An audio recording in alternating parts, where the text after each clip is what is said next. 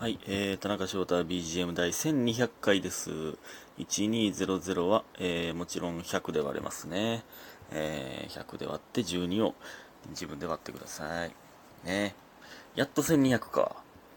で、昨日、なんかもうこっから取れるようになりますとか言いながら、昨日普通に寝落ちしてもうたしな、帰って。帰って、ねえ、風呂も入らんと寝てまいりましたね。結局なんですけどね。結局。はい、えー、感謝の時間いきます。スーさん9月サンクスギフト、えー9個。9月やから。NA さん9月サンクスギフト10個。えー、たまちさん合格おめでとう。えー、みふみさん9月サンクスギフト、6月スーパーサンクスギフト、夏みさん9月サンクスギフト10個いただいております。ありがとうございます。ね。皆さん本当にありがとうございます。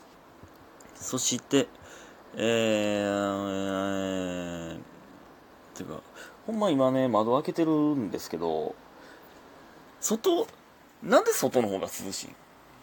なんで中こんな暑いだるいんやけど。みんなか？みんななんでしょうけど。風通らんからなんやろな、これ。今の家、窓1個しかないし、前のね、家は、その、窓が、何？通路側とベランダ側とあったから風通るんですけどね。暑いわ、そんなんいいんですけど。えー、レナさん。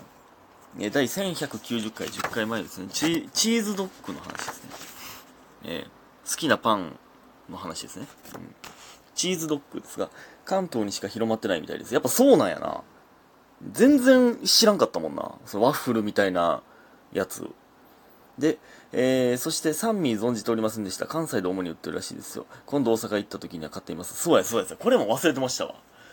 サンミーって実は関西だけなんですね。あんなうまいのに？あんなうまいのに？その、ねえ、損してるで、酸味側も。その、なんていうん酸味って言ってその、三つの味やから酸味なんですけどね。やけどその関東でも絶対稼げるのに、その、それを味わえてないというか、味一個損してるというか、酸味やのに。ね。えー、ぜ、ぜひ食べてみてください。まあ、その、関西に旅行とかできて、三味くん意味わからんけどな。でも、でも食べてみてほしいな。普通に、普通に美味しいですよ。どこでも売ってるんでね。もうコンビニでもスーパーでも、三味は売ってるんでね。実は関西だけやったんやっていうのあるよ。なんか、盆地揚げとかもそうでしょ。盆地揚げも、あの、お菓子ね。あれも何やったっけな。なんとか、歌舞伎揚げじゃないわ。なんか、なんかちゃうねんな。関西だけなんですよね、確か。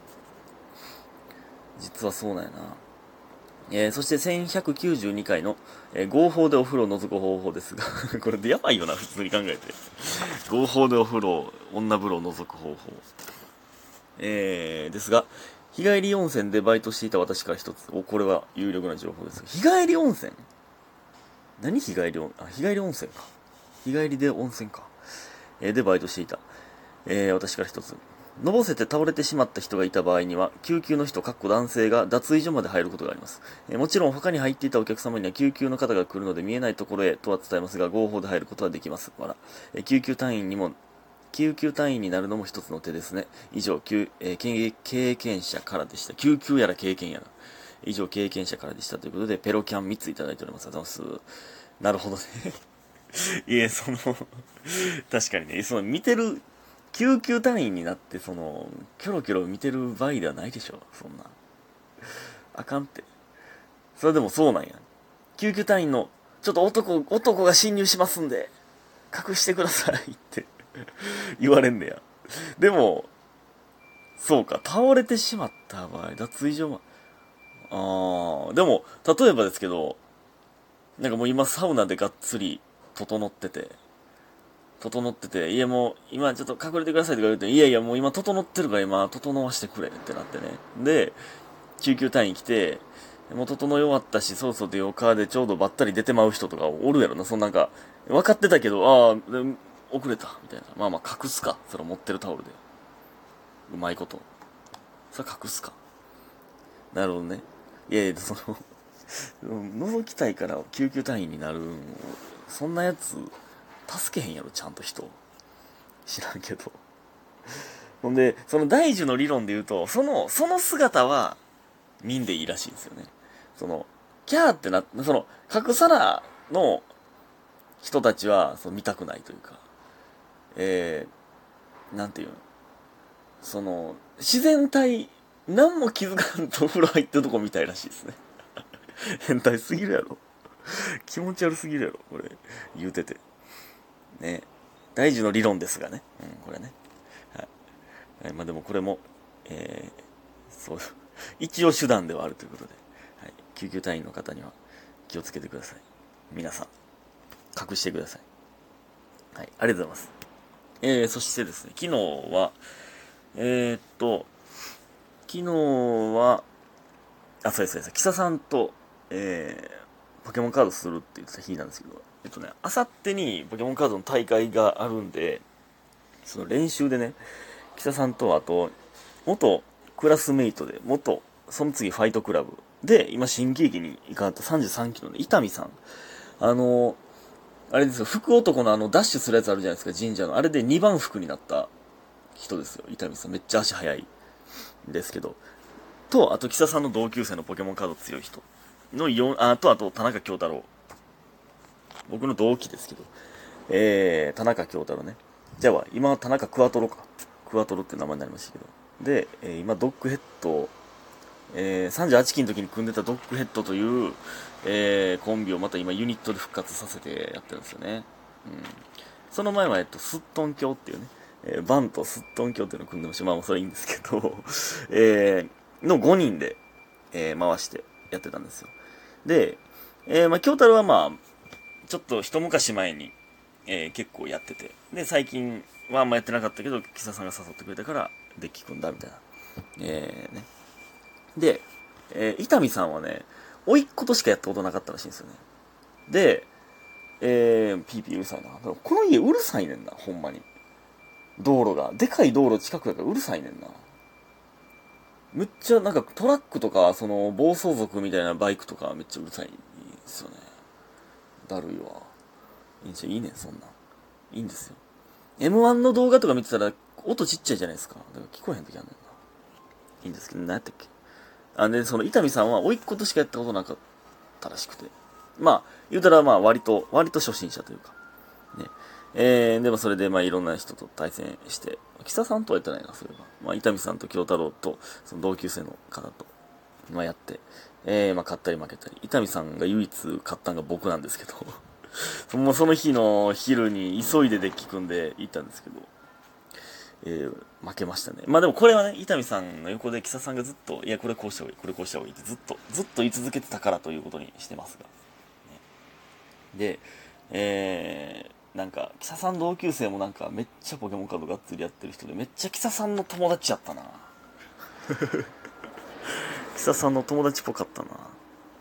京太郎にもなんか、久しぶりに会えてよかったです。なんか、えー、京太郎は結婚してるんですけど、結婚したんですよ、最近。で、えー、手にその指輪してて、結婚指輪してて、そのポケモンカードしてたらまあ手見えるじゃないですか。てか手見えるじゃないですか。だから、指輪、指輪してたらめっちゃ大人っぽいな、みたいな 話してて、いや、そうやねん、みたいな。なんか、まあ、その、京太郎自分でめっちゃ、こんな陰キャが、みたいな感じで言うんですよ、自分でね。えー、だから、これのおかげで、なんか、その、ただのこれの指輪をしてなかった時はただの陰気やったけど、これの指輪をしてるおかげで、あ、結婚してるから、もうはしゃぐ必要がないから落ち着いてる人なんやっていうふりできるとか言ってましたけどね。なるほどなっていうね。結婚指輪してたらなんか、なんか地味とか、おとなしくても、あ、もう結婚して、もう大人のね、みたいな。大人の余裕ね、みたいに なるじゃないですか。確かにな。